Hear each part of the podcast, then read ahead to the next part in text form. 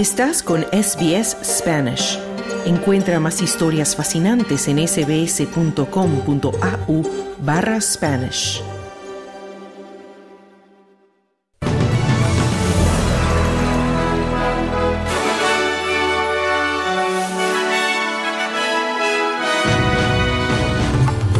Partido Nacional critica planes del gobierno para reducir la inmigración en los próximos dos años. Ministro de Educación australiano afirma que el sistema escolar de su país es uno de los más segregados del mundo. Stephen Miles se convertirá en el próximo Premier de Queensland tras el abandono de su rival Shannon Fentiman.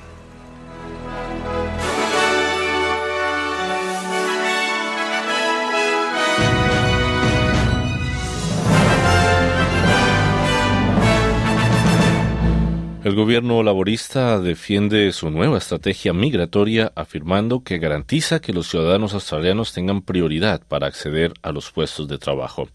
El gobierno dio a conocer ayer lunes 11 de diciembre su reforma del sistema de inmigración, anunciando planes para reducir a la mitad la migración neta en los próximos dos años y atraer a más trabajadores actualmente cualificados en la próxima década.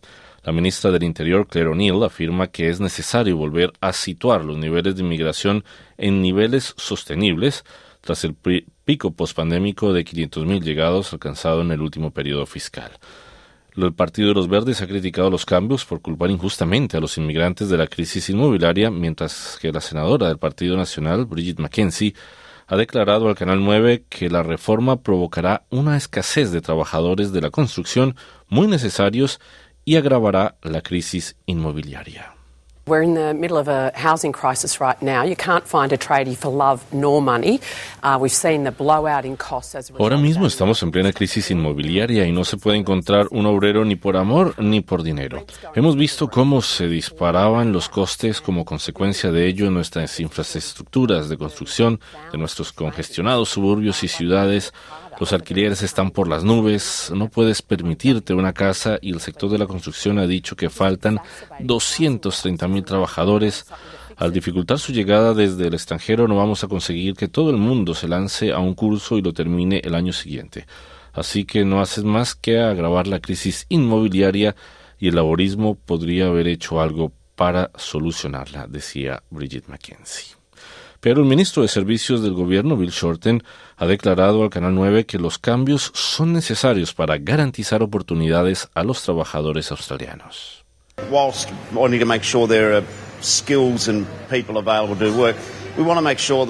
A la vez que queremos asegurarnos de que los australianos son los primeros en acceder a los puestos de trabajo, queremos restablecer la integridad del sistema de inmigración, así que creo que hemos encontrado el equilibrio adecuado, decía Shorten. El ministro de Educación australiano afirma que el sistema escolar de este país es uno de los más segregados del mundo en función del salario de los padres. Un grupo de expertos ha llegado a la conclusión de que casi todas las escuelas públicas no cumplen las normas exigidas para satisfacer las necesidades educativas de los alumnos. El ministro de Educación, Jason Clare, ha reunido con sus homólogos estatales y territoriales para tratar el tema y se ha comprometido a cerrar la brecha de financiación entre las escuelas públicas y las privadas. Public schools aren't fully funded at the moment. Actualmente las escuelas públicas no están financiadas en su totalidad, pero no solo eso. Lo que estamos viendo es que los niños de familias pobres y de Australia regional tienen tres veces más probabilidades de quedarse atrás que los demás niños. Tenemos que arreglar ambas cosas. Tenemos que arreglar la financiación de nuestras escuelas públicas, pero también tenemos que arreglar ese déficit de financiación. Australia se ha unido a un grupo de países entre los que se encuentran Estados Unidos, Reino Unido, Canadá y Japón para pedir medidas más contundentes contra los combustibles fósiles en la cumbre climática COP28.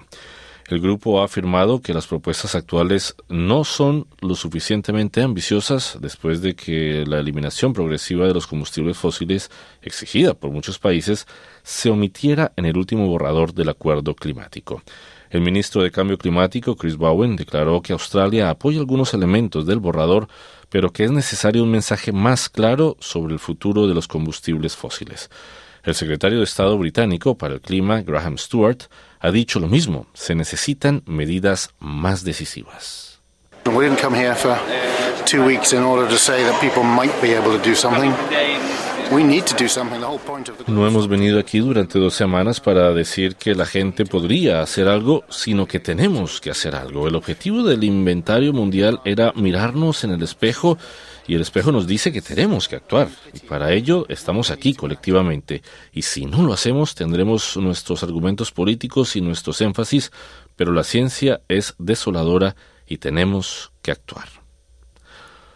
La ministra de Salud, Shannon Fentiman, ha retirado su candidatura al puesto de próximo Premier de Queensland, que ocupará ahora el vicepremier Stephen Miles. Miles y el tesorero de Queensland, Cameron Dick, han llegado a un acuerdo y se espera que éste asuma el cargo de vicepremier. Fentiman anunció que también se presentaría al cargo, pero en un comunicado emitido esta mañana confirmó que no competiría por el liderazgo. La actual premier Anastasia Palaszczuk presentará formalmente su dimisión al gobierno el viernes y el caucus laborista de Queensland se reunirá el mismo día para elegir a su nuevo líder. Ya está en marcha los preparativos antes de que el ciclón tropical Jasper afecte a la costa de Queensland en los próximos días. Se espera que vientos huracanados azoten varias localidades como Cairns, Innisfail, Palm Island y Wujal Wujal. El sistema se debilitó a categoría 1 a medida que avanza hacia la costa durante el fin de semana, pero podría volver a intensificarse antes de tocar tierra cerca de Port Douglas, al norte de Cairns, mañana miércoles por la tarde. La Oficina de Meteorología advierte que si el ciclón se retrasa más, su intensidad podría aumentar. El pago de los intereses es ahora el gasto de la Commonwealth que más crece en detrimento del Seguro Nacional de Invalidez, conocido por sus siglas en inglés como NDIS. Según el tesorero Jim Chalmers, la subida de los tipos de interés encarece el servicio de la deuda y según las previsiones costará al presupuesto federal 8 mil millones de dólares más en los próximos 11 años. El gobierno ha dado a conocer estos datos antes de su actualización presupuestaria a mediados de año que está prevista para mañana miércoles 13 de diciembre. El ministro de Defensa israelí ha declarado que Israel no tiene intención de permanecer en la franja de Gaza una vez finalizada la guerra con Hamas. La declaración se produce mientras prosigue la ofensiva terrestre israelí con tanques que se adentran a la ciudad de Jan Yunis. Israel ha ordenado a los civiles que huyan del centro de la ciudad. El ministro de Defensa israelí, Joab Galan, afirma que la seguridad es la prioridad número uno y que Israel no tiene previsto permanecer en Gaza después de la guerra. Israel will take any measures in order to destroy Hamas. Israel tomará todas las medidas necesarias para destruir a Hamas, pero no tenemos intención de quedarnos permanentemente en la franja de Gaza. Solo nos ocupamos de nuestra seguridad y de la seguridad de nuestros ciudadanos junto a la frontera con Gaza y en otros lugares. Mientras tanto, también se han visto intensos ataques aéreos en el norte de Gaza y jamás ha dicho que no liberará a más rehenes hasta que se cumplan sus exigencias de un intercambio de prisioneros. El fiscal federal Jack Smith pidió a la Suprema Corte de Justicia de Estados Unidos que se pronuncie urgentemente sobre la inmunidad del presidente Donald Trump, que dice tener e impediría procesarlo por conspirar para revertir los resultados de las elecciones de 2020. Smith pidió a la Corte Suprema de mayoría conservadora que decida rápidamente para que el juicio a Trump pueda empezar el próximo cuarto, 4 de marzo como está previsto. La defensa de Trump logró reiteradamente postergar el juicio hasta después de las elecciones del 24, para las cuales el expresidente republicano quiere postularse. Sus abogados dicen que tiene inmunidad absoluta y que no puede ser juzgado por lo hecho en el ejercicio de la presidencia.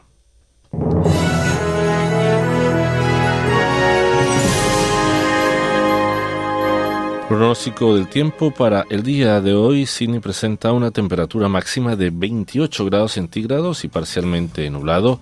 Melbourne 32 grados, parcialmente nublado.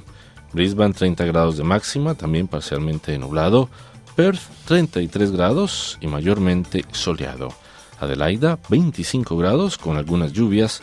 Hobart 25 grados y mayormente soleado, Canberra 31 grados parcialmente nublado y Darwin una temperatura máxima de 34 grados centígrados con algunas lluvias y posibilidad de tormentas. Hasta aquí el boletín de noticias de SBS Audio. Quédate en sintonía de Australia en español. Muy buenas tardes.